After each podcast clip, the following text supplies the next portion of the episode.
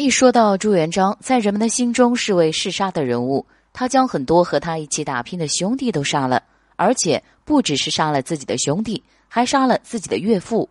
朱元璋曾经娶了部将之女为妃，这位岳父级的开国功臣就是胡美。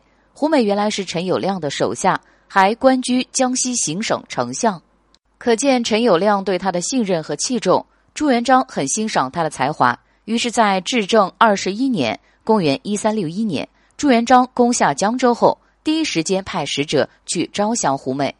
当时在胡美面前只有两条路可以选：要不和陈友谅一起死，要不就接受招降。再三考虑过后，胡美回复朱元璋说愿意归属，但是有一个条件，就是不能解散其部众。胡美本来就手握重兵，这样的要求遭到了朱元璋的猜忌。但刘伯温是知道其中的利害关系。就劝朱元璋接受胡美的要求。第一次见面，朱元璋给予了胡美极大的重视和殊荣。朱元璋亲自到龙兴桥社迎接胡美。胡美追随朱元璋后大展风采，打了很多胜仗，这让朱元璋非常的开心。虽然胡美是降臣，但是他确实很忠心耿耿。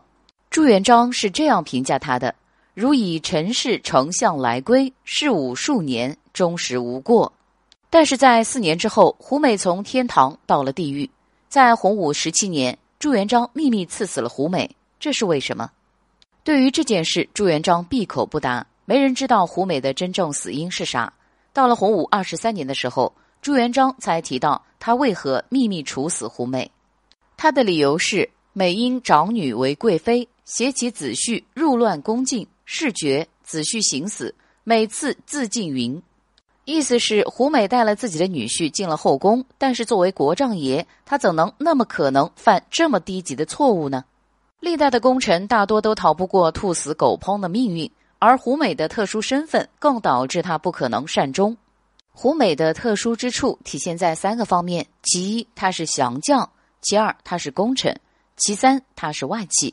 所以，这才是朱元璋赐死他的原因。